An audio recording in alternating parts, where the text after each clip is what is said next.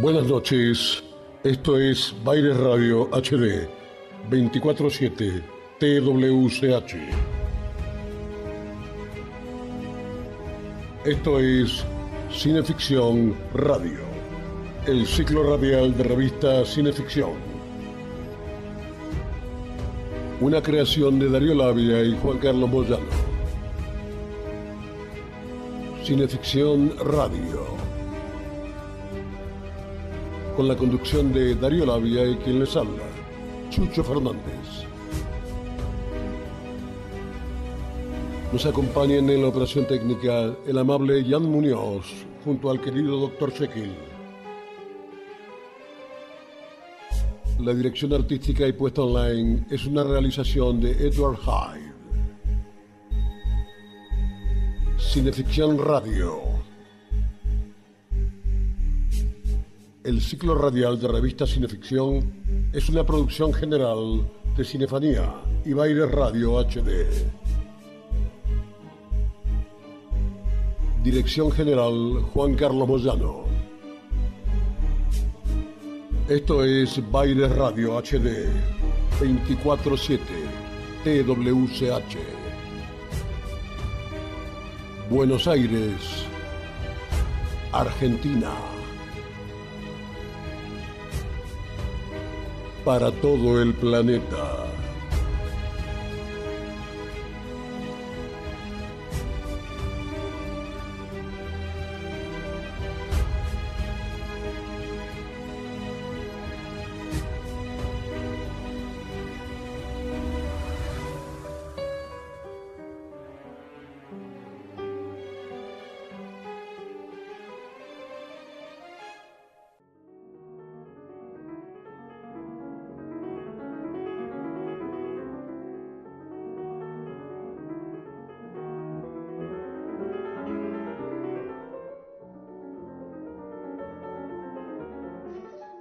Escribe Ambrose Bierce. Confiamos tanto en el buen funcionamiento de las leyes naturales que su suspensión aparente nos parece una amenaza para nuestra seguridad, una advertencia de alguna catástrofe inconcebible. En base a esta línea, Lovecraft quiso cimentar jurisprudencia en el oficio en que dio cátedra. Por eso, en su ensayo Horror sobrenatural en la literatura, definió Weird Tale sembrando a la vez las bases del horror cósmico. El auténtico Weird Tale, nos dice el maestro de Providence, no es meramente un crimen inextricable, restos sangrientos o una entidad que golpetea cadenas. Se trata de una atmósfera de intenso e inexplicable espanto causada por la presencia de fuerzas desconocidas y exteriores. Se trata del indicio de la más terrible idea que pueda albergar mente humana, la anulación o derrota de las leyes de la naturaleza cuya supuesta solidez es nuestra única salvaguarda contra la amenaza del caos y los demonios del espacio inconmensurable.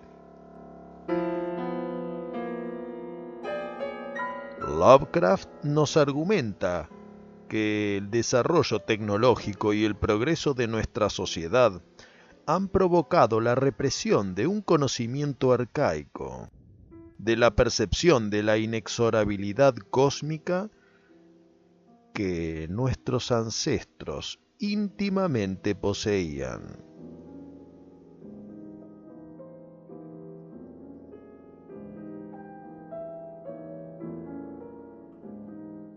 El horror cósmico supone, por ende, el fatídico intento predestinado al fracaso por describir lo indescriptible con lo cual lo atisbamos a través de sus contrastes en el mundo de nuestros limitados sentidos y dimensiones.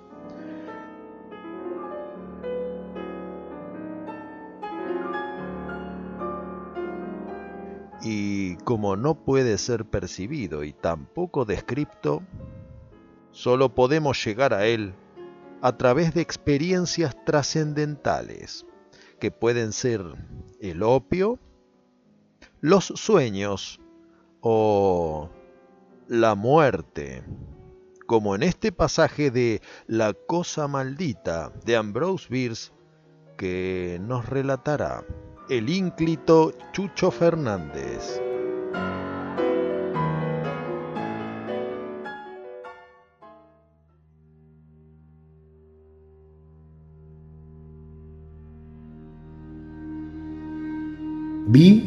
Que la vena que había en torno al lugar se movía de un modo inexplicable. No sé cómo describirlo. Era como si empujada por una ráfaga de viento.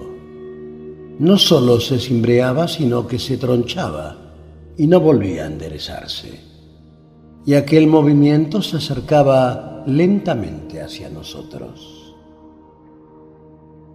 Aunque no recuerdo haber pasado miedo, nada antes me había afectado de un modo tan extraño como aquel fenómeno e insólito e inenarrable.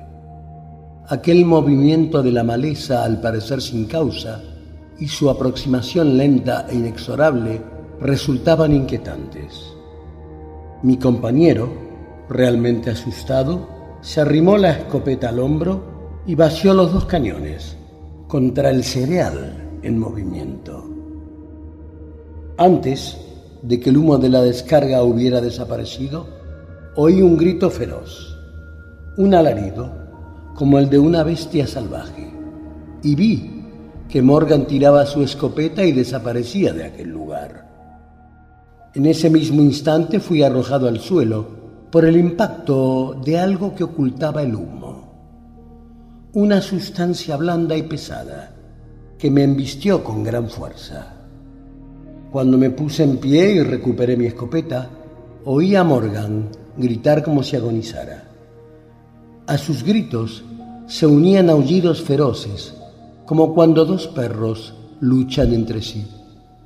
Completamente aterrorizado me incorporé con gran dificultad y dirigí la vista hacia el lugar por el que mi amigo había desaparecido. Que Dios me libre de otro espectáculo como aquel.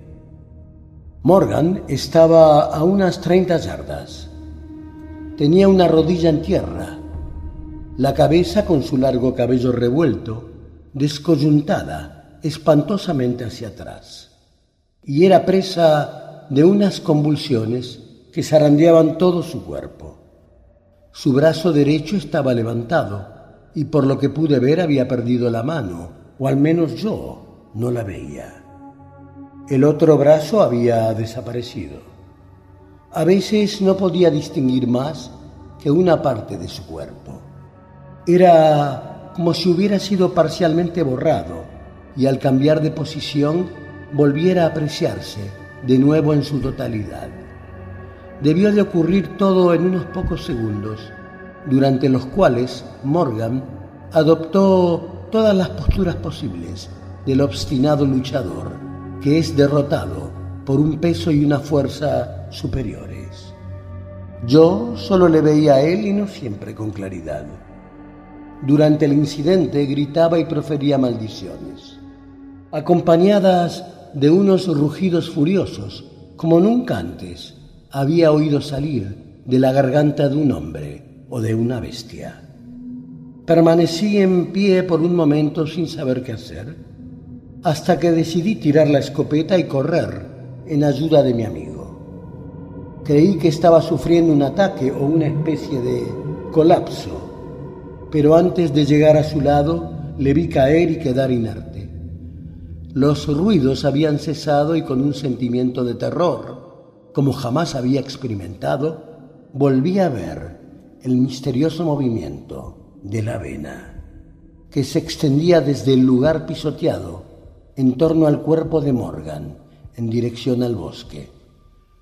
Solo cuando hubo alcanzado los primeros árboles, aparté la vista de aquel insólito fenómeno y miré a mi compañero.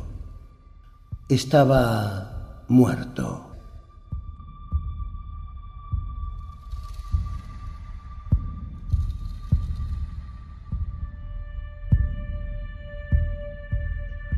Esta noche invocaremos esas presencias imperceptibles, no para que nos arranquen cabeza y brazos como al pobre Morgan, sino para poder brindarles un atisbo mínimamente seguro del abismo insondable que a pocos centímetros de nosotros se abre. Somos Chucho Fernández y Darío Labia y durante dos horas les daremos una nueva cineficción radio.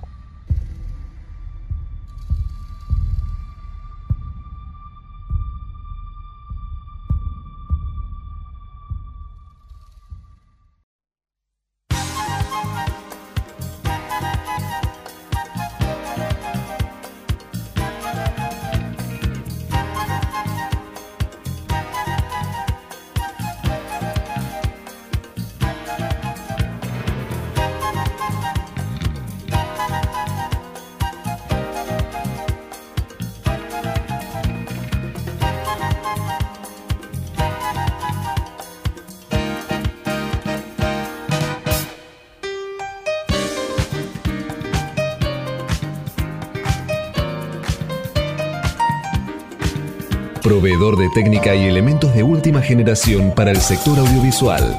Avenida Niceto Vega 5617, Palermo, Hollywood. Camauer Rental. Contáctenos en info.camauer.com.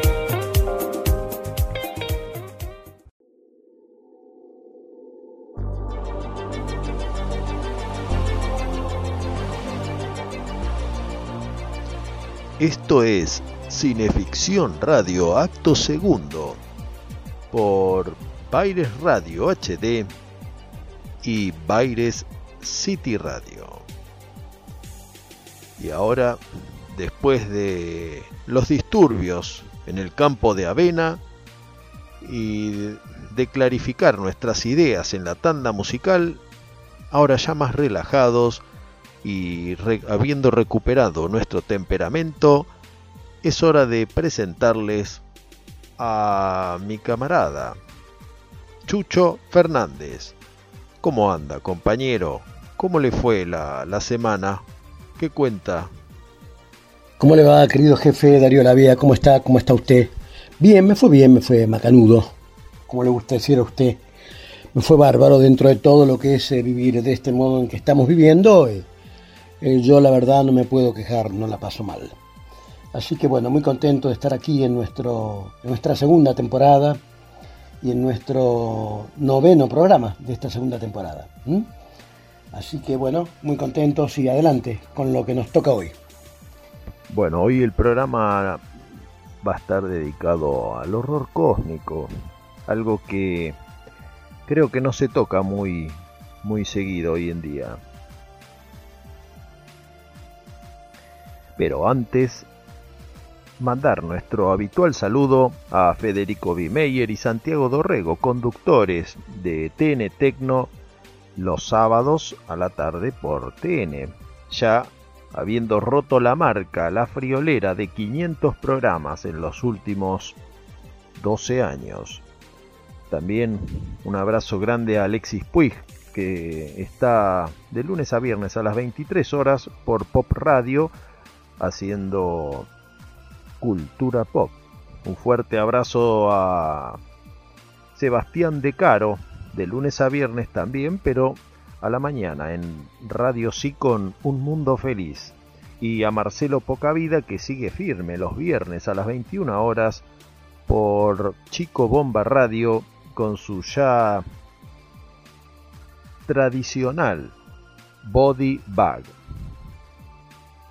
tengo que mandar un fuerte abrazo a Ian Muñoz, que conduce nuestro destino en el Twitch, en el Twitch de Baires Radio HD, y lo hace con buen tino los domingos, claro está, a las 20 horas, repitiendo los miércoles a las 14 horas para nuestros oyentes en el viejo mundo y los sábados a las 20 horas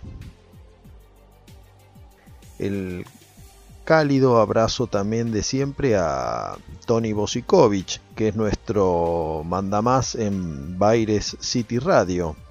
Tony tiene ahora un nuevo canal que es Estación Baires, donde se, uno puede ver los programas que conduce con Claudita Graciano, que es la tarde con Claudia. Tony, eh, sabes que estamos ahí firmes, atentos a Musicovic Argentina y a Estación Baires. Así que, ah, pero hoy tenemos una cortina interesante que es Uritorco. A ver, doctor Jekyll, dele, dele rosca un poco.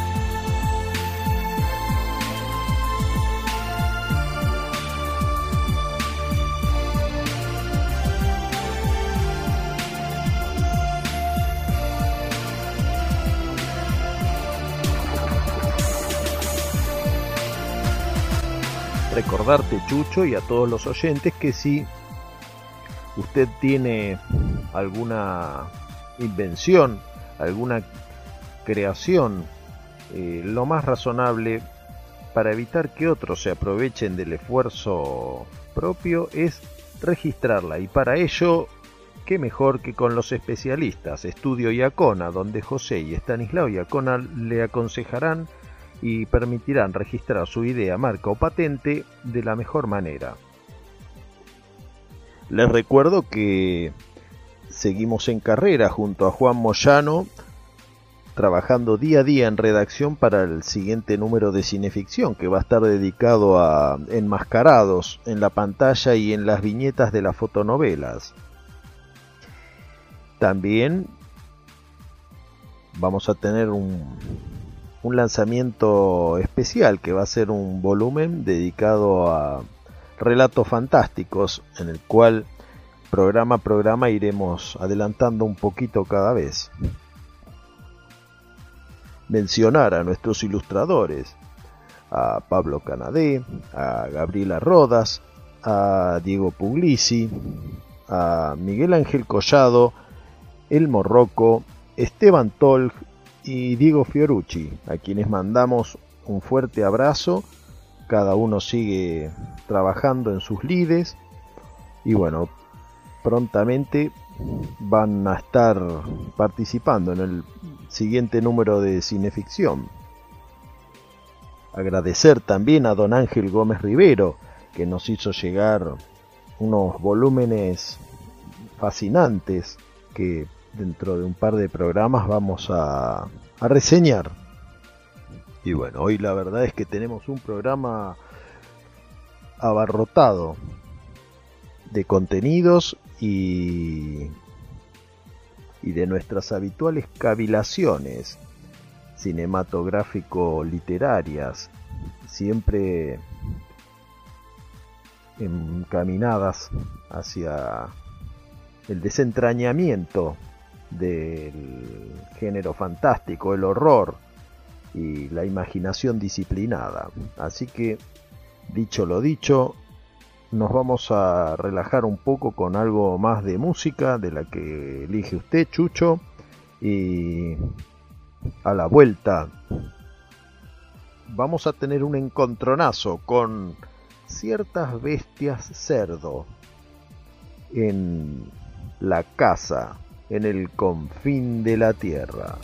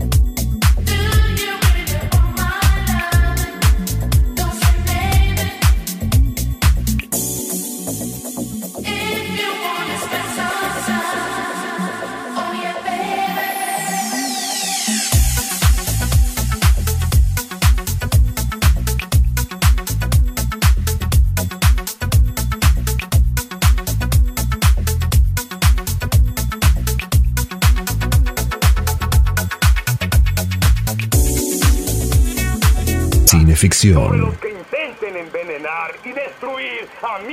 Domingos, entre las 20 y las 22. Cuando deje caer mi venganza sobre vosotros.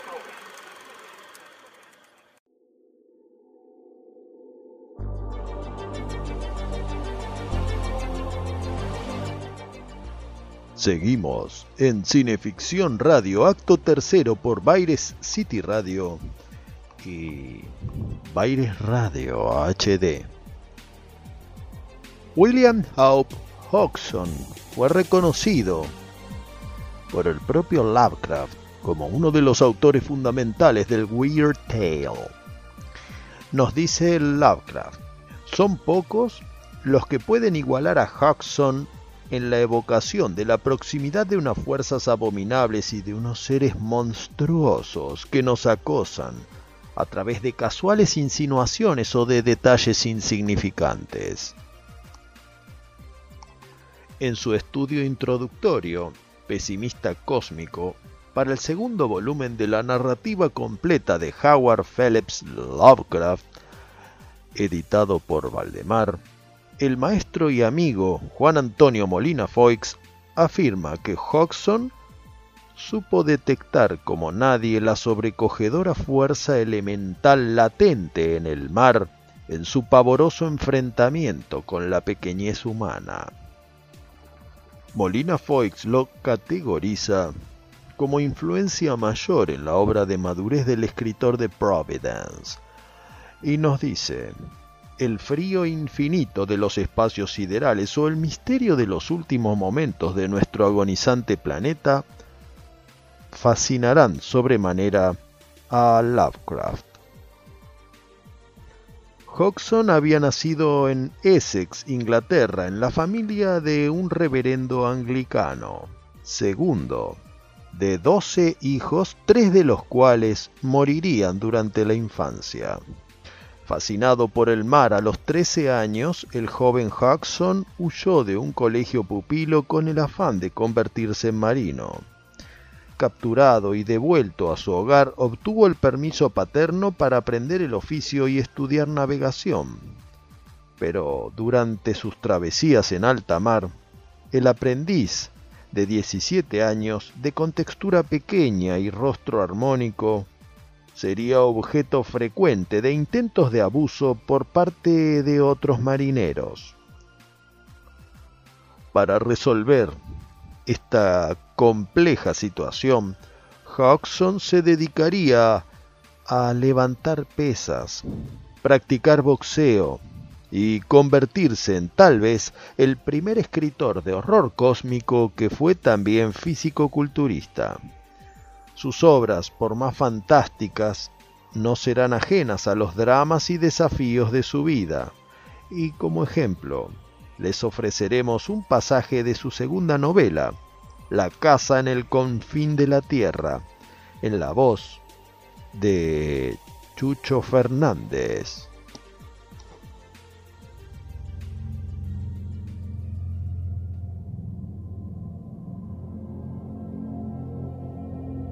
Era por la tarde. Mi hermana estaba en el jardín hilando. De pronto oí un trueno a lo lejos en dirección del pozo. Me volví con rapidez y vi una gran columna de polvo que se elevaba muy alta en el aire. Mi hermana se levantó con una exclamación de sorpresa. Tomé la escopeta y eché a correr hacia el pozo. Al acercarme oí un ruido sordo y continuo que aumentó rápido hasta convertirse en un rugido áspero, salpicado de estallidos más profundos al tiempo que se elevaba del pozo una nueva y espesa polvareda. Llegué al borde y miré hacia abajo. Me pareció que había sucedido un deslizamiento de tierras, aunque no se me ocurría ninguna causa. El polvo se disipó con lentitud hasta que poco después pude acercarme al borde y mirar. Durante un rato me esforcé en vano en intentar discernir a través del polvo. Al principio no vi nada. Luego, al fijarme, descubrí algo allá abajo a la izquierda que se movía. Miré atentamente en esa dirección y enseguida vi otro movimiento, luego un tercero. Tres formas imprecisas parecían trepar por la pared del pozo. Me era imposible verlas con claridad. Aún miraba asombrado cuando oí un ruido de piedras que se desmoronaban a mi derecha. Me asomé. Vi nada menos que una cara horrenda blancuzca, como la de un cerdo, que había llegado a un par de metros de mis pies. Más abajo pude distinguir otras. Al verme, la bestia emitió un chillido grotesco que fue contestado desde todas partes del pozo.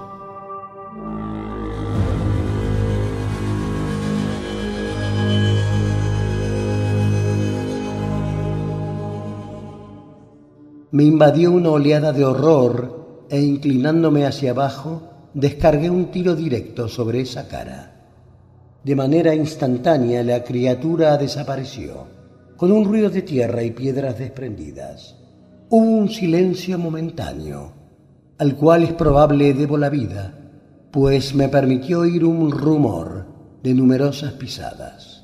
Me volví con rapidez y descubrí un tropel de criaturas que venían hacia mí a la carrera. Levanté la escopeta y disparé sobre la más próxima, que cayó de cabeza con un aullido espantoso. Luego eché a correr. Las bestias corrían erguidas sobre sus patas traseras y a veces en cuatro patas. Entonces algo me rozó en el hombro. Volví la cabeza con violencia y vi una de aquellas caras monstruosas pálidas junto a la mía. Era una de las criaturas que me daba alcance. Al volverme me lanzó un nuevo zarpazo. Salté a un lado con un súbito movimiento y al empuñar mi escopeta por el caño la estrellé sobre la cabeza de la inmunda criatura que cayó al suelo con un gemido casi humano. Cuando ya llevaba recorrido más de la mitad del camino, del pozo a la casa, el aliento me estrangulaba la garganta.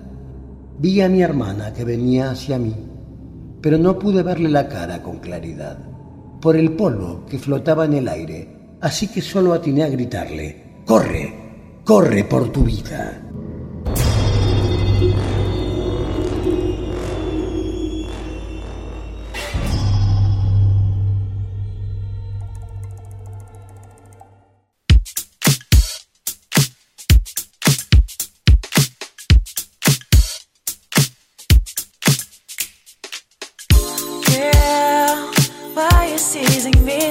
For you. I'm more than for club for loving you. Girl, we can spend no time. I think that this chemistry we have ain't no going back. And I need you to come to your senses.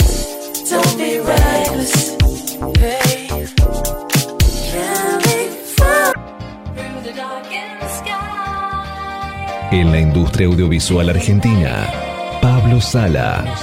Música original y diseño de sonido para todo tipo de films. Pablo Sala. Contactanos en música arroba pablosala.com.ar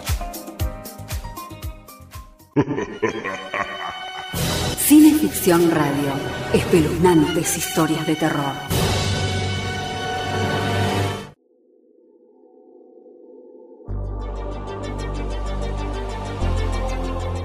Estás escuchando Cineficción Radio, acto cuarto por Baires Radio HD y Baires City Radio. Algunos la memoran por la serie Through Detective, pero nuestros oyentes saben que Carcosa es una ciudad fruto de la invención de Ambrose Bierce un habitante de Carcosa, relato publicado en 1886, ejercería innegable influencia en la literatura de Lovecraft y sus mitos de Tulu. Ahora les proponemos dar un paseo por Carcosa y para ello encargamos la tarea de guiarnos a Chucho Fernández.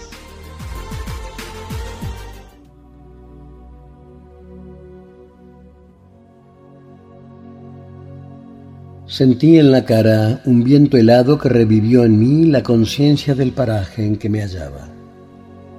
Observé con asombro que todo me resultaba ajeno. A mi alrededor se extendía una desolada llanura, cubierta de hierbas altas y marchitas, que se agitaban y silbaban bajo la brisa. A largos intervalos se erigían rocas de formas extrañas y sombríos colores, que parecían tener un mutuo entendimiento, e intercambiar miradas significativas, como si hubieran asomado la cabeza para observar el resultado de algún acaecer ya previsto. Aquí y allá, algunos árboles resecos parecían ser los jefes de esta malévola conspiración de silenciosa expectativa. A pesar de la ausencia del sol, me pareció que el día debía estar por despuntar, y aunque me di cuenta de que el aire era frío y húmedo, mi conciencia del hecho era más mental que física. Por encima del lúgubre paisaje se cernía una bóveda de nubes bajas y plomizas, suspendidas como una maldición. En todo había una amenaza y un presagio, un destello de maldad, un indicio de fatalidad. No había ni un pájaro, ni un animal, ni un insecto, ningún ruido, ningún movimiento rompía la calma terrible de aquel funesto lugar. Sin duda, me encontraba a una distancia considerable de donde vivía, la antigua y célebre ciudad de Carcosa.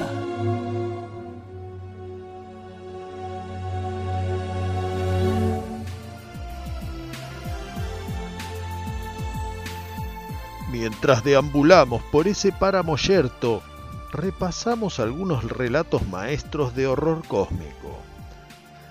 Tal vez el autor que sembraría la primera semilla fuera, cuando no, Edgar Allan Poe, que ofreció pesimistas visiones cósmicas en la dialéctica conversación entre Eiros y Charmión, en la que dos interlocutores desencarnados evocan los últimos minutos de la Tierra al recibir el impacto de un meteorito gaseoso proveniente del espacio exterior.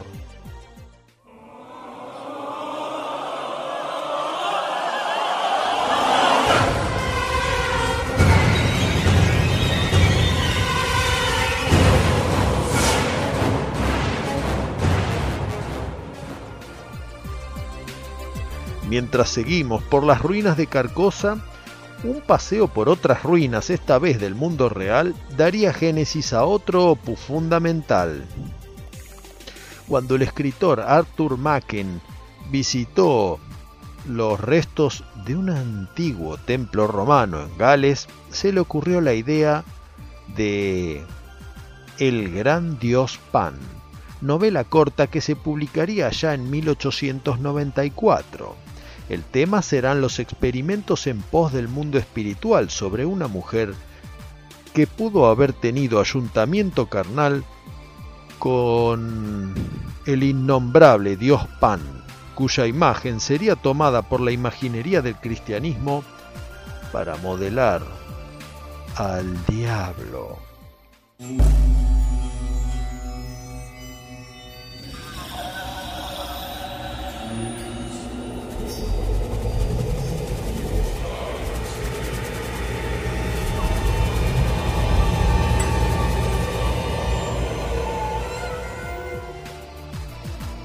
Los árboles malévolos de Carcosa parece que siguen al acecho. Otra obra maestra del horror cósmico será Los sauces de Algernon Blackwood. El paseo de dos amigos en canoa a través del Danubio azul los hace percibir la amenaza de los elementos naturales. Al anochecer en una islita a la altura de Bratislava, los amigos son rodeados por ruidos extraños, formas obscuras que se confunden con sombras y la suposición de que los añosos árboles se mueven sin que el viento sople. ¿Será todo producto de la mente? ¿O bien ese lugar es una frontera interdimensional en la que los sauces pueden ser letales para los seres humanos?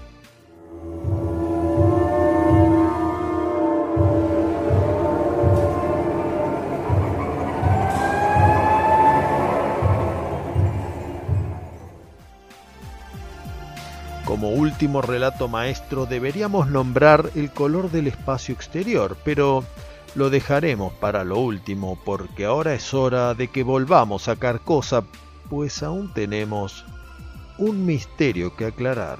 Los dejo con nuestro guía Chucho Fernández y un habitante de Carcosa, de Ambrose Bierce.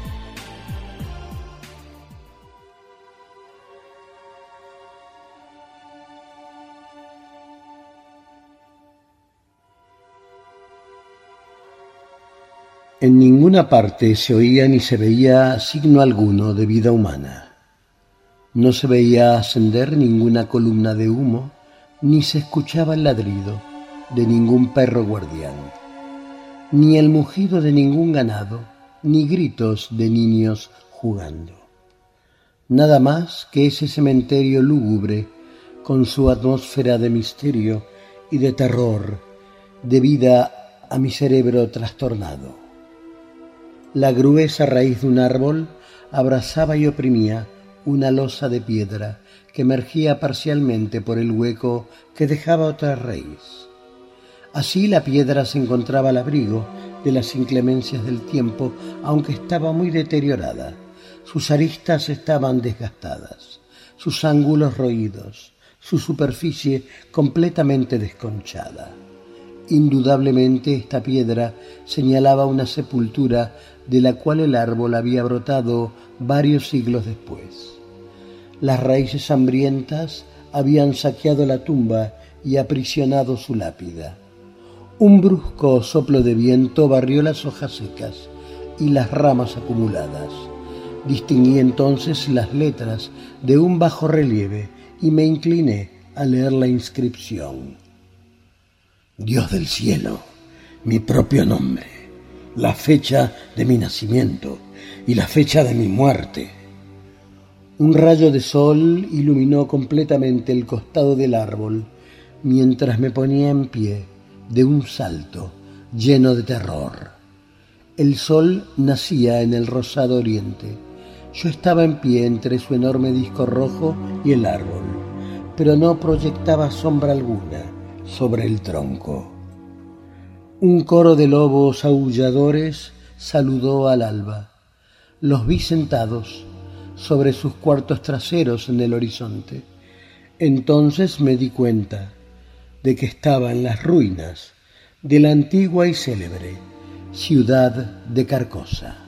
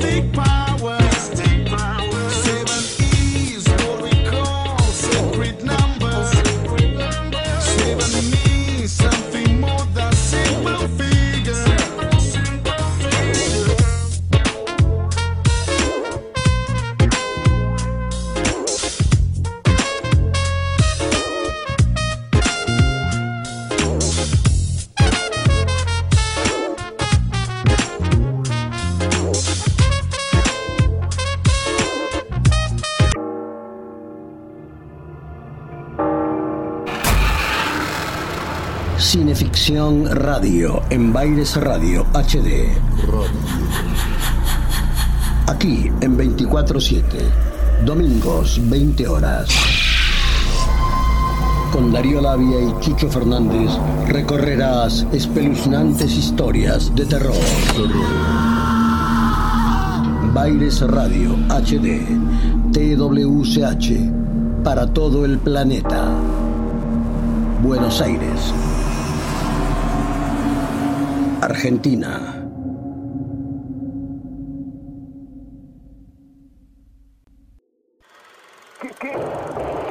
No se deje intimidar por el cine y los matones de Marcelius Wallace. Cineficción, para estar bien informado y esquivar todas las balas. Para adquirir cineficción, consulte en cinefanía.com.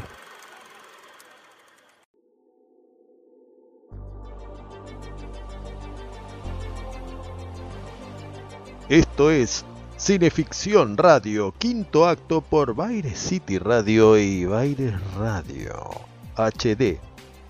Llegó la hora de la entrevista y en esta ocasión tenemos la presencia de un realizador de fuste, un especialista en cine fantástico, un baluarte del horror argentino que ahora tiene proyección internacional.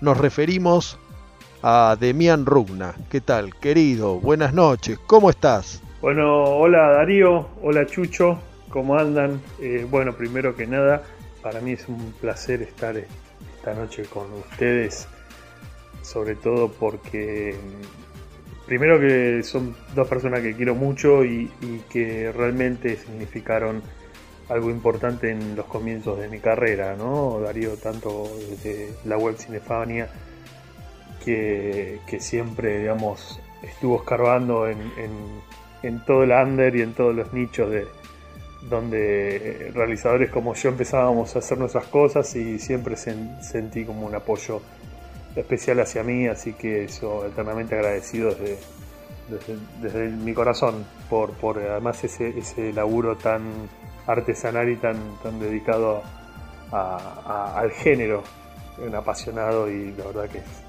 admirable. Y bueno, Chucho obviamente que tuve su cuerpo y su alma en mi, en mi segunda peli, que vino, aportó todo su talento, su carisma y, por suerte le dio vida a un personaje hermoso y, y siempre estamos ligados con Chucho entre una cosa u otra, así que es una otra persona que, que lo considero un amigo realmente. Así que bueno, primero quería agradecerle a ustedes y, decirles por qué para mí también es, es especial que, que estar junto a ustedes eh, hoy. En su introducción a la edición de los cuentos de Edgar Allan Poe, editado por Planeta para la Biblioteca La Nación, Juan Perucho habla sobre la atracción de lo indescifrado. Lo indescifrado, no lo indescifrable, porque lo indescifrable potencialmente no existe. En Aterrados hay una cuestión indescifrada, pero que da la impresión de poder descifrarse, aunque no sin un esfuerzo intelectivo y de abstracción por parte nuestra. Tiene que haber una explicación, ¿no? Algo. Algo tiene que haber. No mucho. Es que yo le tengo que dar explicaciones a otras personas también. Hay una teoría. Le prometo que la voy a entender. Nosotros estudiamos planos dimensionales que coexisten en un equilibrio y están ordenados como gajos de una naranja. Y en los dos planos hay vida. El agua es un canal que permite llevar y traer vida microscópica y esta vida puede juntarse, anidarse, reproducirse. Puede usar nuestros cuerpos. Ahora lo que no tengo idea es qué tipo de seres son y por qué nos agreden. ¿Hay alguna manera de detener todo esto? ¿Qué cosa? ¿De todo esto que me está contando?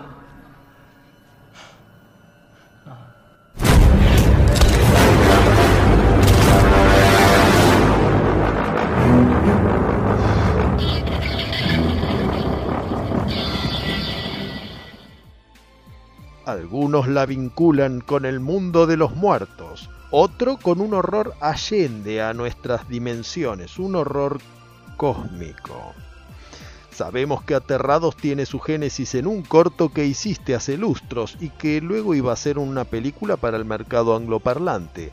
Pero, ¿cómo nació la idea primigenia y cómo la fuiste madurando a través de los años?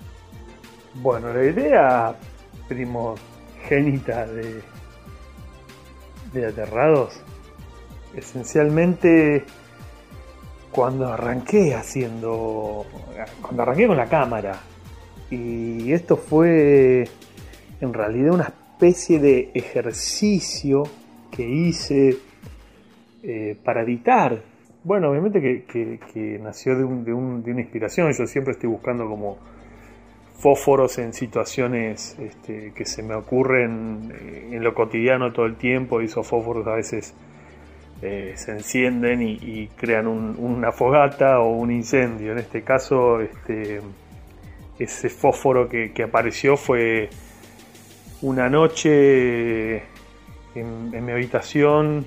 Imaginé que, alguien estaba caminando en la habitación, entonces prendí la luz y creí ver o quise ver eh, que había un- una persona parada o que se estaba yendo, se estaba escabullendo en un rincón de mi habitación. Entonces, este, ese fósforo se encendió y dije, bueno, a ver, esto puede ser el comienzo de un corto, el comienzo de una historia.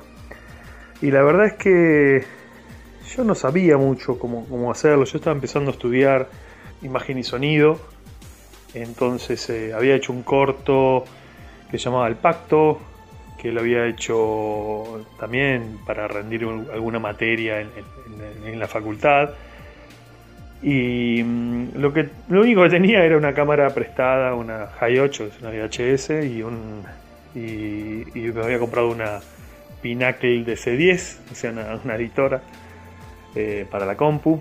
Entonces tuve la suerte de que justo mi amigo, que es un amigo entrañable desde cuando tengo 6 años, que se llama Damián Salomón, con el cual compartí toda mi vida con él, toda mi infancia, estaba casualmente estudiando actuación.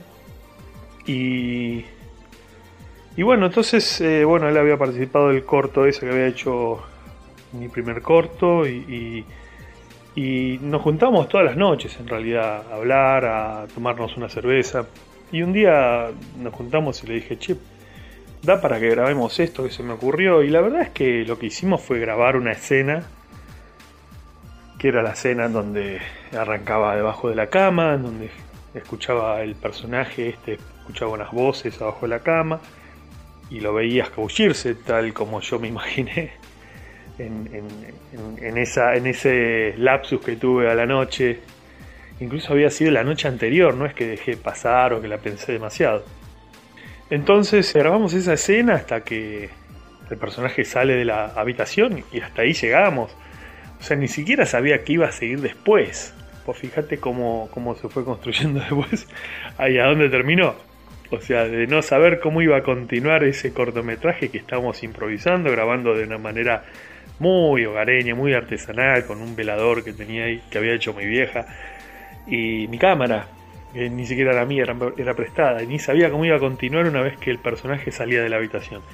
Lo que le dije, bueno, vení, vení mañana y pienso en algo a ver cómo sigue. Entonces fui construyendo esa especie de, relato durante dos o tres días. Entonces se, se construyó un cortometraje que fue pensado a medida que lo íbamos haciendo. Y obviamente surgían cosas improvisadas, y iban quedando, las iba sacando. Pero bueno, después lo, lo edité y quedó algo más o menos loable. Que lo que estaba bueno era que, eh, era que más allá de ese ejercicio que había hecho yo de, montaje y de, ir construyendo un, un relato a medida que lo iba haciendo, lo importante es que a los amigos que se lo mostraba eh, les resultaba, les daba miedo, les generaba algo ese corto que lo hacía especial. Pero como estaba tan caseramente, nunca realmente lo, lo hice como. Nunca lo, lo tomé demasiado en serio ese cortometraje hasta que me propusieron la idea de escribir una película de terror y fue ahí donde retomé esa idea inicial y construí el, el resto del relato, el resto del universo. ¿Cómo expandiste la trama del cortometraje para triplicarla? Bueno, en realidad lo que expandí fue la premisa sobrenatural. Hace poco me preguntaron si yo había pensado primero en las escenas del niño en la mesa o, si- o la escena del baño de la mujer para crear el resto de la película y en realidad no, fue al revés. Yo esas, esas dos escenas en, el largo los creé alrededor de las creé alrededor de la escena esta que te conté que es la escena original del cortometraje que es la del hombre pálido abajo de la cama ahí es que lo que pensé es que tal vez estaba buena la idea de que no todo transcurra en una casa de que lo sobrenatural no tenía por qué tener un límite territorial ni, ni, ni los fantasmas tenían que estar adentro de un perímetro marcado por un agrimensor o por una escritura pública hecha por escribanos. Y entonces yo supuse de que en cierta forma había algo sobrenatural, algo que no se podía explicar, o al menos no se podía explicar en el poco tiempo que lleva la, la investigación en la película, pero que suceden fenómenos paranormales muy difíciles de, de- de- de unir entre sí o muy difíciles de explicar la relación entre sí. Pero lo claro está es que había determinados entes invisibles que, que de alguna forma los podías ver y de otra forma no los podías ver. Entonces, la construcción fue a partir del relato original, en el cual dije, bueno, voy a crear un cuento, que fue una especie de tríptico, una especie de, tres historias que transcurren casi en paralelo, y después la investigación de, esos tres casos, de esos tres acontecimientos. El montaje, digamos, que esto de que va y que viene fue escrito así, no fue, no fue buscado en, en- edición, por ejemplo, sino que realidad fue escrito como se ve en la película. Que lo que tiene de particular el relato es que yo esto lo escribí en el año 2008, yo era consciente, era, esto fue en enero del 2008, principio de año.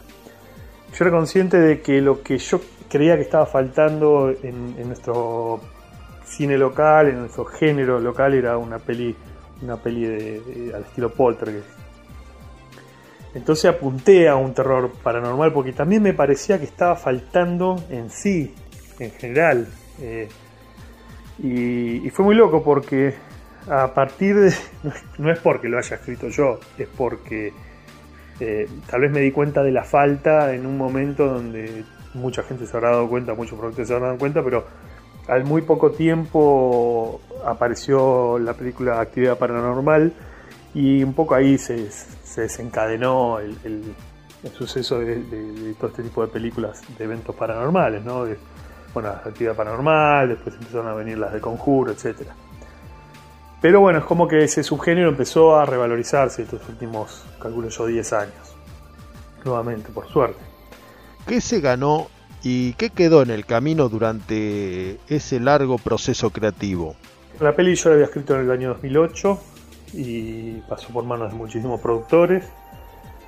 Y lo que tiene en particular es que a medida que yo iba pasándosela a los productores y iba re- recibiendo las negativas o directamente las no respuestas, cada vez que yo intentaba con un productor nuevo lo, la volví a leer el relato, volví a leer el guion para modificarlo, pensando de que el problema estaba en el guion y cuando lo quería modificar no lo podía modificar, porque lo, lo leía y lo releía y cambiaba los errores de ortografía, cambiaba alguna palabra por otra, pero no modificaba el relato. Y eso me pasó varias veces, creo que una fácil 8 o 9 veces que intenté cambiarlo y no pude. Hasta 15 días antes de, entrar en la preproducción, que ahí sí fue que modifiqué el final, porque el final original no me convencía. Y bueno, le hice algunos retoques. Pero bueno, sí, eso fue un poco el- la construcción a partir del, del relato. Y lo que pierde, lo que perdió, la verdad, no sé, porque es muy, son, viste, son mundos muy, muy diferentes, ¿no? El cortometraje del largo. En el corto uno, uno tiene la necesidad de, construir un universo.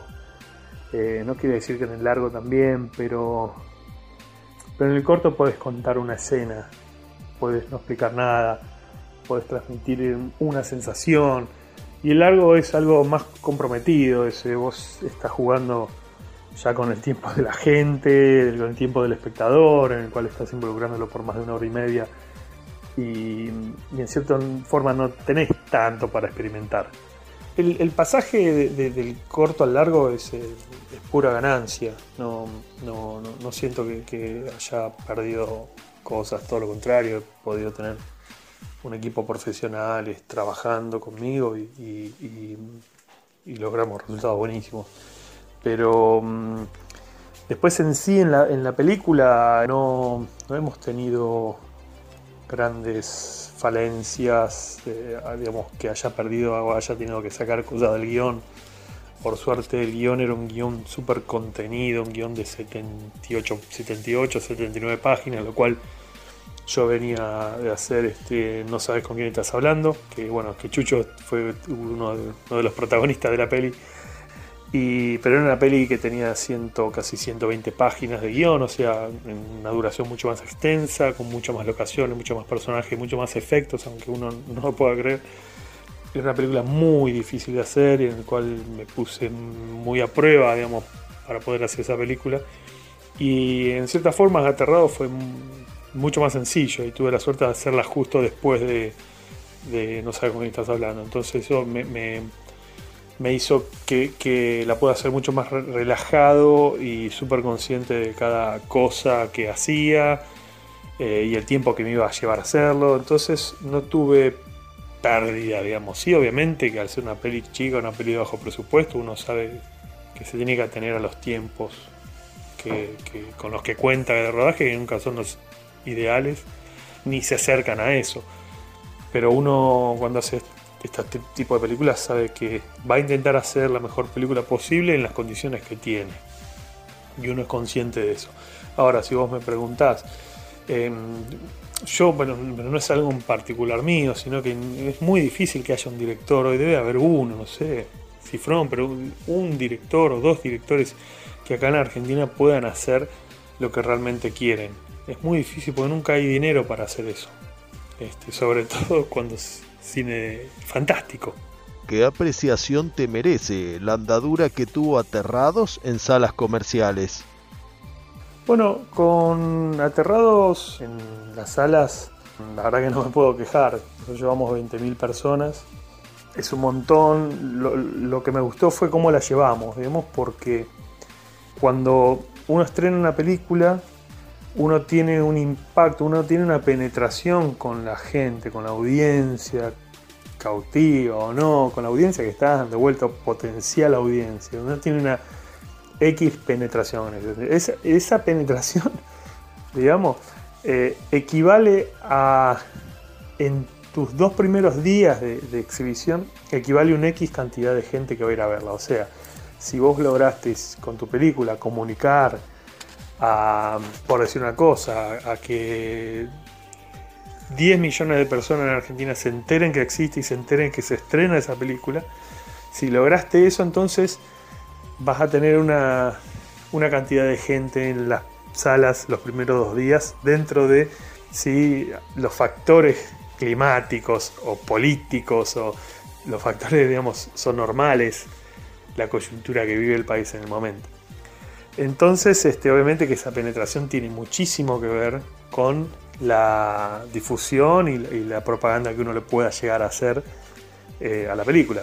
Nosotros la verdad que estrenamos una película súper comercial, tremendamente con un potencial muy bueno para, para que la gente la, la vea, digamos, calcular que El Conjuro se había estrenado hace poco, creo, o alguna similar, no me acuerdo cuál, eh, Anabel, no, me acuerdo cuál, pero una de esas y, había llevado, no sé si casi dos millones de personas, o sea, estamos hablando de que en Argentina la gente va al cine a ver esas películas. Obviamente que siempre hay un prurito con cine nacional y sobre todo si es cine nacional de género. Pero, pero bueno, ten- teniendo en cuenta eso, este, nosotros, eh, nuestro, nuestro estreno fue bastante acotado, si bien nos dieron muchas salas, porque en realidad nos dieron muchas salas porque los exhibidores apostaron a la película porque les gustó, le vieron que estaba buena. Pero bueno, también está la otra pata de que por más que vos tengas 100 salas, nosotros tuvimos 62 salas. por ahí tengas un montón de salas, si no tenés dinero para que la gente se entienda que hay una película, sepa que hay una película que se está estrenando, es medio al cohete, porque vas a tener 100 salas con dos espectadores en cada sala. Creo que lo bueno fue que las primeras camadas de espectadores fueron aterrando unos a otros. Y así semana a semana fue creciendo la asistencia a salas, ¿verdad? Dentro de todo lo que estuvo bueno que te decía era que la película creció eh, en el boca a boca, porque cuando nosotros hicimos el cálculo en los dos primeros días de, de exhi- de exhibición en salas, se sacó el promedio y fue un fracaso, era calculaban que iban a ir entre 10.000 y 12.000 personas a ver la película, o sea, estaba muy por lo bajo de lo que nosotros pretendíamos, teniendo en cuenta la película que teníamos. Pero bueno, lo que estuvo bueno es que casi duplicamos los espectadores que se trazaron de acuerdo a ese inicio por el boca en boca.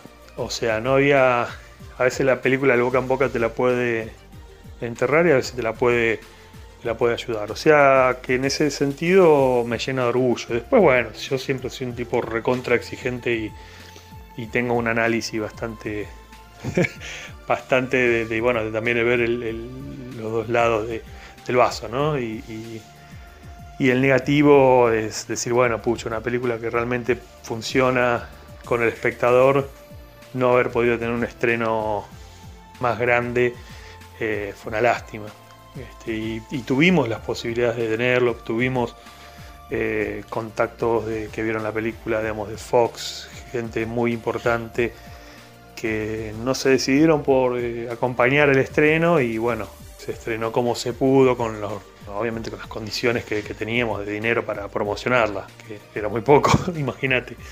Así que en ese sentido, nada, bueno, son un poco las dos, las dos caras del, del estreno en salas en Argentina.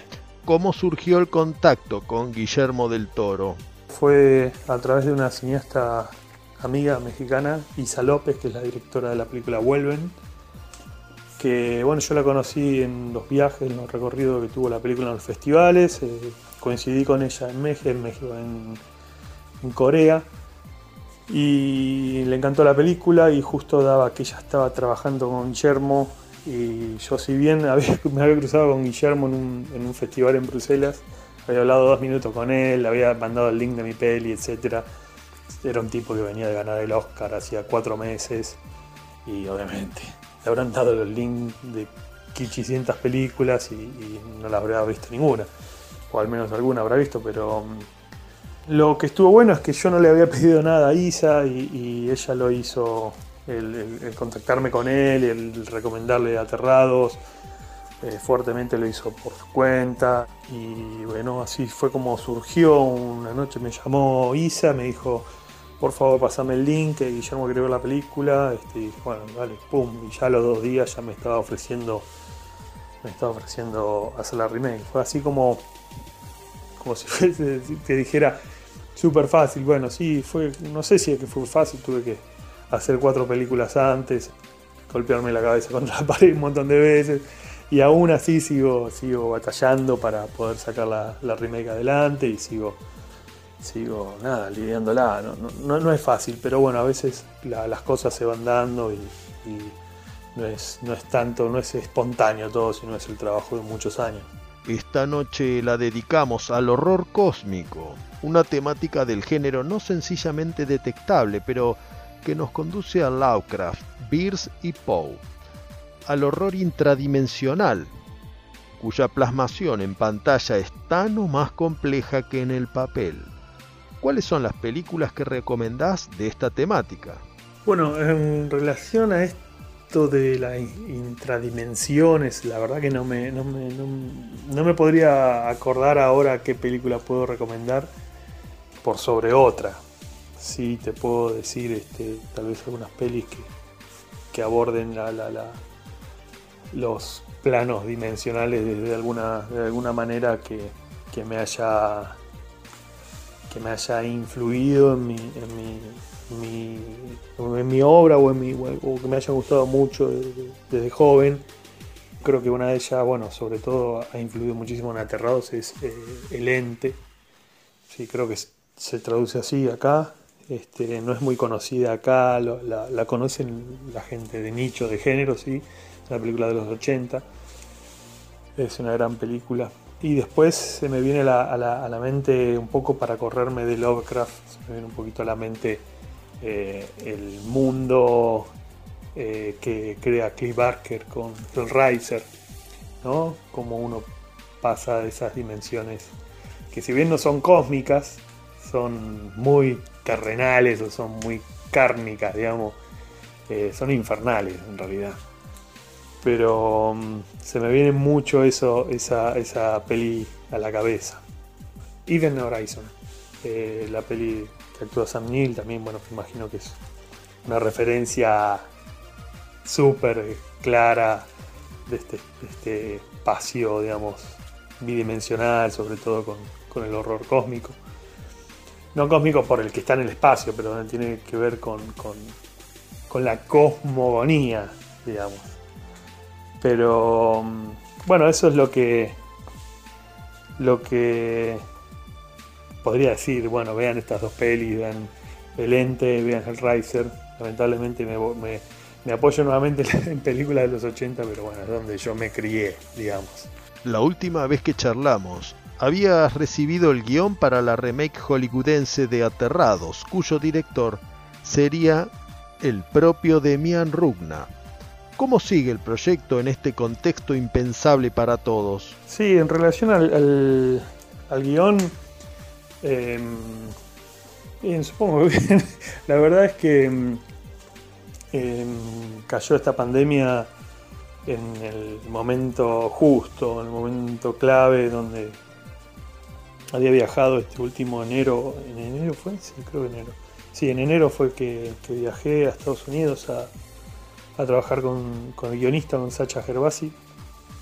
En- bueno, estuve allá 10 días eh, haciendo el segundo draft para, para la peli y ya estábamos empezando a hablar tema de fechas, de casting, porque los estudios te dan, este, te dan la luz verde, que es cuando empiezan a habilitar la fluctuación de dinero para, para la película a partir de, que el guion esté aprobado y de que el casting esté aprobado. Entonces yo necesitaba Necesitaba obviamente que aprueben el guion y que aprueben el casting, pero para eso tenía que ir a hacerlo. Entonces estaba, había hablado de, habíamos hablado de mayo, eh, estar empezando a trabajar con el casting allá. Y bueno, nada, es, eh, todo quedó en la, en la pausa. Dio la casualidad que el mismo estudio, que es Fox Airlight, estaba trabajando con Guillermo del Toro en, su película estaban en, en Londres laburando, el mismo estudio, y tuvieron que frenar la- el rodaje de Guillermo. Y imagínate lo que, lo que me depara a mí, digamos, que yo todavía ni siquiera había empezado el casting. O sea, un freno total de la industria allá y los proyectos completamente en pausa hasta ver qué va a pasar con, con esto. Y la verdad es que información no tengo, yo hablo con, con mi manager y tampoco me dice me dice que, pasa porque nadie se la juega, nadie te dice, bueno, mira, arrancamos a filmar este, tal fecha o tal o cual. En un primer momento, estamos hablando en el mes de marzo, nosotros hablamos y dijimos, bueno, esto en, julio se, se levanta todo y se empieza a trabajar de nuevo y las mejores expectativas fueron, fueron demasiado buenas y no, no, no ocurrió eso, entonces están todos muy, muy precavidos de no mandarse macanas. Así que nos toca esperar, nos toca ver que, que pase, que, que la fecha de- de la, de la vacuna sea mucho más, este, se pueda definir mejor y que en base a la, fecha de la vacuna uno pueda eh, estimar este, los tiempos de, de preproducción y ver en dónde me, me encajan a mí con, con Aterrados, siendo que es un estudio muy grande y tiene un montón de películas. Pero bueno, lo- la ventaja que corro yo es que no es una película cara para el estudio y está, y está muy entusiasmado en hacerla. Así que bueno, vamos a ver qué, qué- qué nos depara cuando se levante, la, la- la- la- cuando se sepa algo más. cuando sepa algo más en relación a la pandemia. Ahí yo voy a tener un poquito más de información. ¿Qué otros proyectos hay en tu horizonte profesional? Pero bueno, obviamente que, yo no sé qué, puede llegar a pasar este, en función de viajes a Estados Unidos, en función de rodajes, cuando se inician, etcétera. Yo lo que sí tengo claro es que el año que viene, estoy hablando del 2021, quiero filmar la remake y si no filmo la remake eh, ya estoy en marcha con un proyecto para poder filmar acá en caso de que, que esto se siga posponiendo. Entonces, este, sí, tengo, tengo un proyecto en, carpeta que bueno, vamos a tratar de que sea nuestro proyecto de backup para el año que viene. Se llama Cuando acecha la maldad. Muchas gracias, Demián, por tu tiempo y por tu generosidad. Aquí el camarada Chucho tiene un, un mensaje para vos. Quiero mandar un fuerte abrazo entonces a Demián Rugna, notable, talentoso, realizador argentino, con el cual nos conocemos hace tantos años y hemos trabajado tanto juntos en varios films. Eh, felicitaciones por el éxito de Aterrados, cuya remake eh, tiene a cargo Guillermo del Toro junto a él y otros guionistas. Eh, así que muy contento por esto y ojalá pronto también podamos estrenar No sabes con quién estás hablando, su film inmediatamente anterior a este, ¿no? Aterrados. Así que renuevo el abrazo y los saludos a él y a Laurita, su mujer, notable directora de arte, ilustradora, que tantas alegrías también nos da con su arte.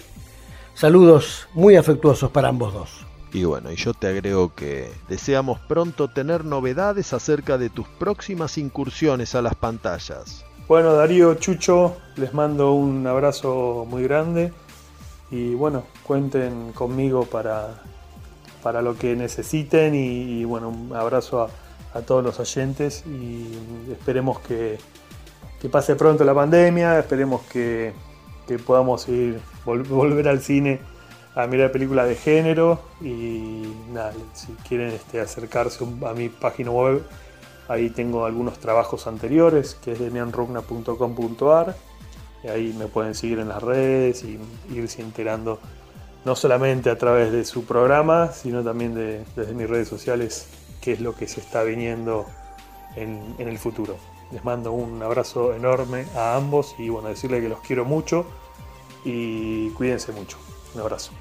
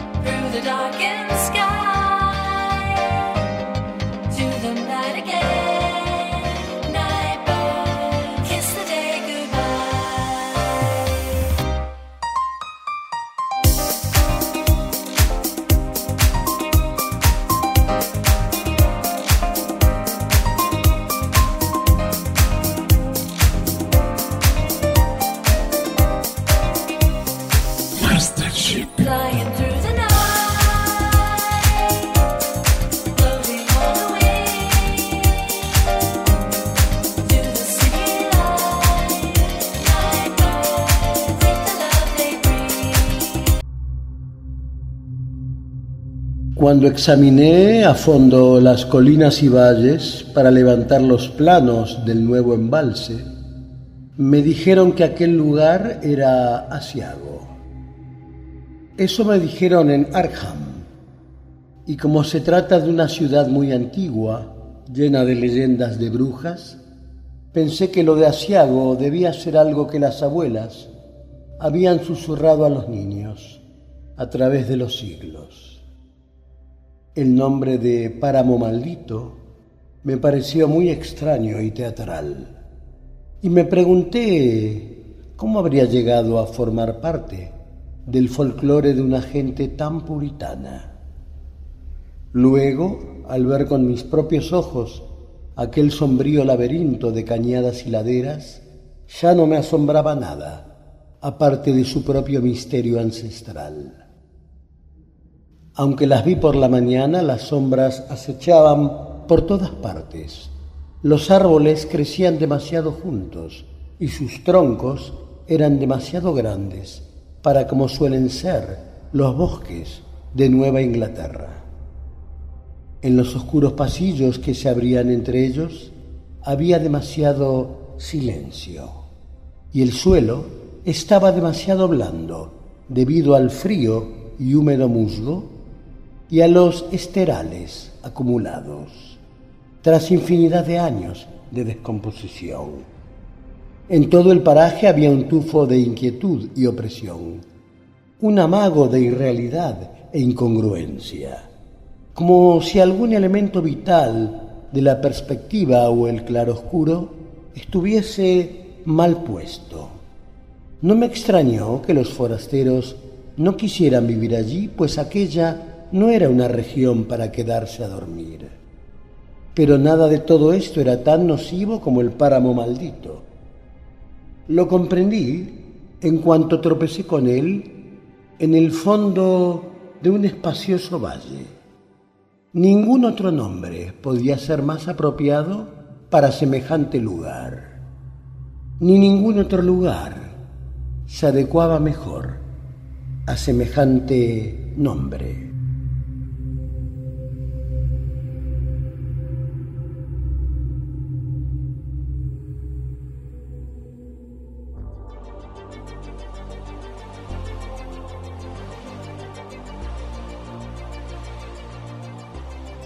Suena Cineficción Radio.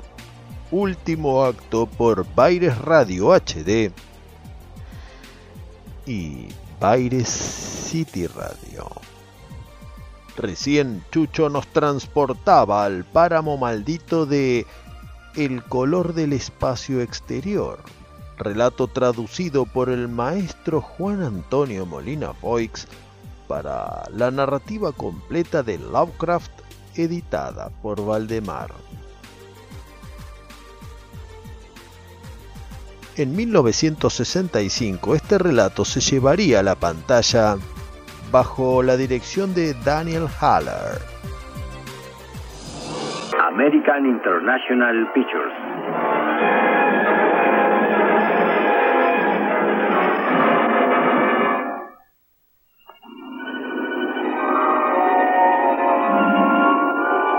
H. Nicholson y Samuel Z. Arkoff presentan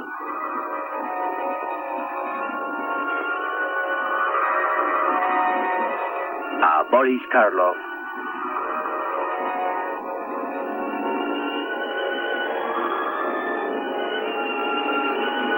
y Nick Adams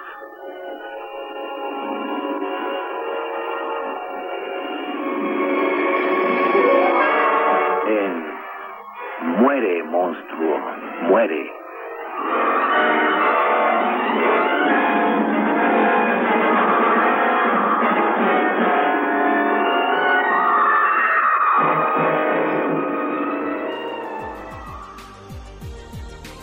La película se basa fundamentalmente en una de las varias ideas que surgen del relato. Veamos cómo la explica el inmortal Boris Karloff. Mi corazón presentía que ella tenía razón. Es como dijo Leticia, una maldición pesa sobre esta casa. ¿Cómo pude ser tan ciego y no darme cuenta? Esa piedra fue enviada desde el más allá por Corbin, quien busca hacernos daño a todos los miembros de la familia. ¿Una maldición? Usted que sabe de esta casa o de las personas que viven en ella. Lo suficiente como para saber que la piedra no fue enviada por nadie. No, para usted es fácil decirlo. Pero no la vio como yo ese domingo por la mañana, silbando al caer desde el cielo, para enterrarse profundamente en la tierra. ¿Cayó del cielo? Era un meteorito entonces. Yo pensé que era un obsequio del cielo.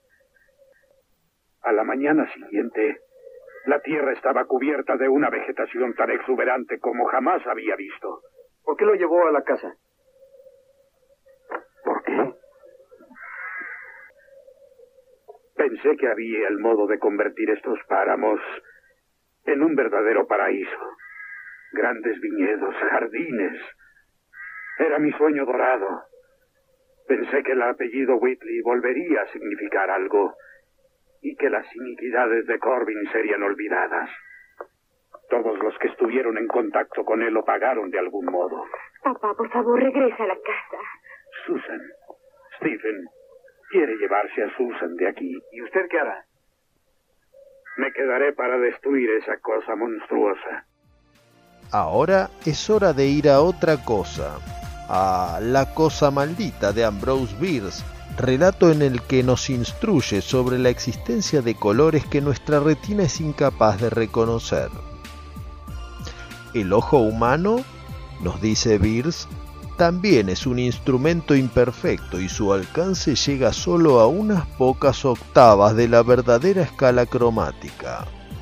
Lo que ocurre es que hay colores que no podemos ver. Tal vez uno de esos colores sea el que forraba el meteorito caído en las tierras del viejo Naum.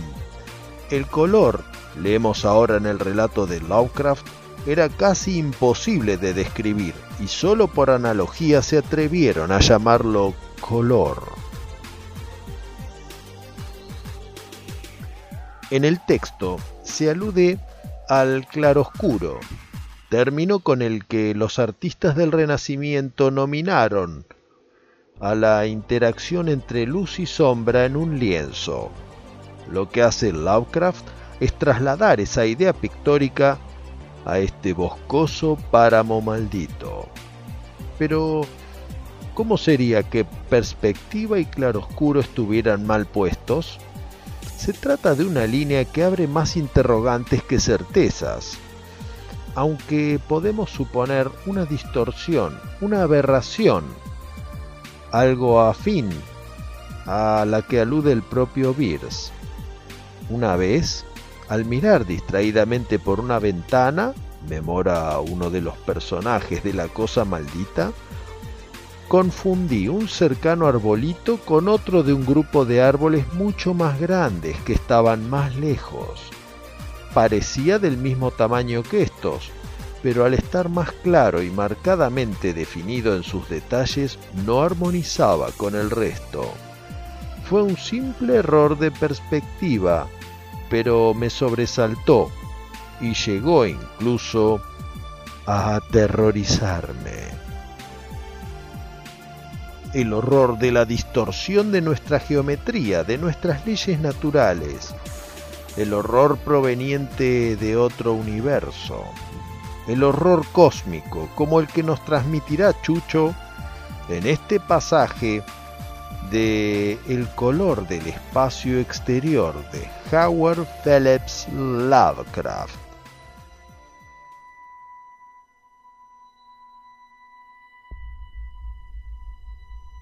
De repente, uno de los policías que estaba en la ventana lanzó un grito agudo. Los demás le miraron y a continuación siguieron rápidamente la dirección hacia la que había levantado la vista. Y de repente la había detenido distraídamente. No hacían falta palabras. Es preciso dejar sentado que a aquella hora de la noche no soplaba nada de viento. Y, sin embargo, en medio de aquella tensa y atroz calma, las ramas desnudas de las copas de los árboles del patio estaban moviéndose. Temblaban morbosa y espasmódicamente, desgarrando con convulsiva y epiléptica furia las nubes bañadas por la luz de la luna arañando con impotencia el nocivo aire, como si la sacudiera algún extraño e incorpóreo eslabón de horrores subterráneos que se retorciesen y forcejeasen bajo las negras raíces. Durante varios segundos los hombres contuvieron la respiración. Luego, una nube todavía más oscura que las demás pasó por delante de la luna y la silueta de las crispadas ramas se desvaneció momentáneamente. A todo esto se oyó un grito generalizado, amortiguado por el temor, pero ronco y casi idéntico en todas las gargantas. Pues el horror nos había desvanecido con la silueta, y en un espantoso instante de oscuridad más espesa, los observadores vieron retorcerse en lo más alto de aquella copa un millar de diminutos puntos que emitían un tenue e impío resplandor, coronando cada rama como el fuego de San Telmo. Era una monstruosa constelación de luces artificiales, como un saciado enjambre de luciérnagas necrófagas, bailando una zarabanda de mil demonios sobre una ciénaga maldita. Y su color era el mismo que el de aquella indescriptible intrusión.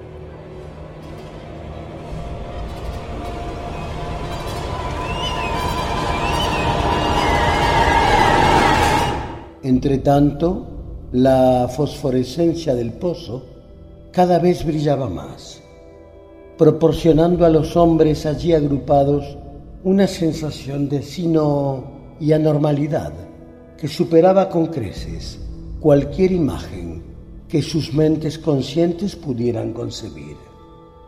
Ya no brillaba, salía a raudales, y mientras aquel informe chorro de irreconocible color abandonaba el pozo, parecía desembocar directamente en el cielo. Lo que fue, solo Dios lo sabe. No era fruto de los mundos ni de los soles que iluminan los telescopios y las placas fotográficas de nuestros observatorios. No era ningún soplo de los cielos, cuyos movimientos y dimensiones miden nuestros astrónomos. No era más que un color procedente del espacio exterior, un horrible mensajero de unos informes reinos de extensión ilimitada, situados más allá de la naturaleza que nosotros conocemos. Unos reinos cuya mera existencia nubla el cerebro y nos aturde con los negros abismos extracósmicos que abre de par en par nuestra extraviada mirada.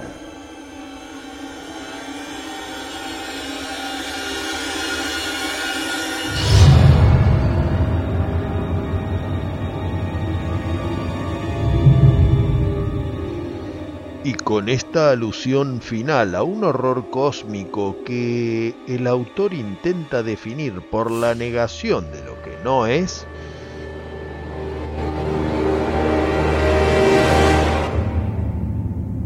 es preciso recobrarnos de semejante aturdimiento y sufrir para que dentro de siete jornadas podamos volvernos a aturdir.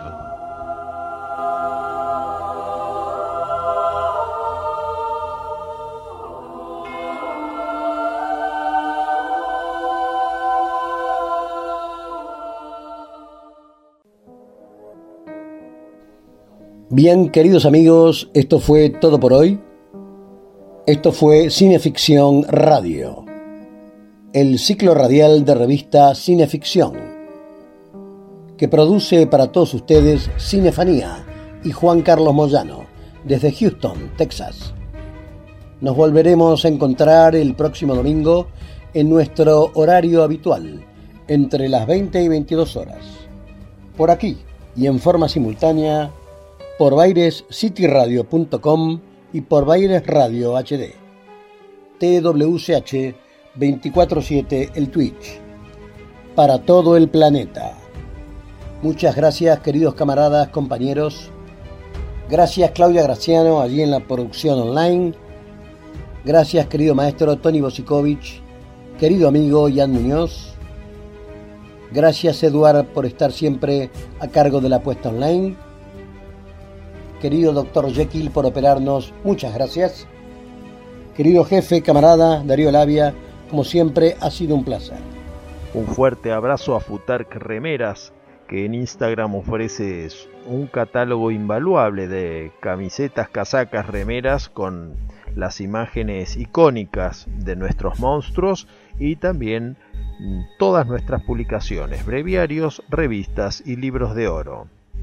También un fuerte abrazo a Luis Bordis de Tibordis Radio, que fue el que nos atisbó de la posibilidad de publicar en IMDB, la base internacional desde hace más de 25 años de cine de todos los géneros, en la cual ahora también tenemos todos nuestros programas de cineficción radio, desde el primero, hace un año atrás, hasta el cuadragésimo, que es el actual en curso. Así que muchas gracias Luis y estamos siempre en contacto. Bueno, ahora sí, se lo entrego, Chucho, a ver si le da el remate. Una vez más, gracias a todos por estar del otro lado. Será hasta la próxima. Cuando quiera, doctor, puede ir llevándoselo. Fuera del aire, gracias.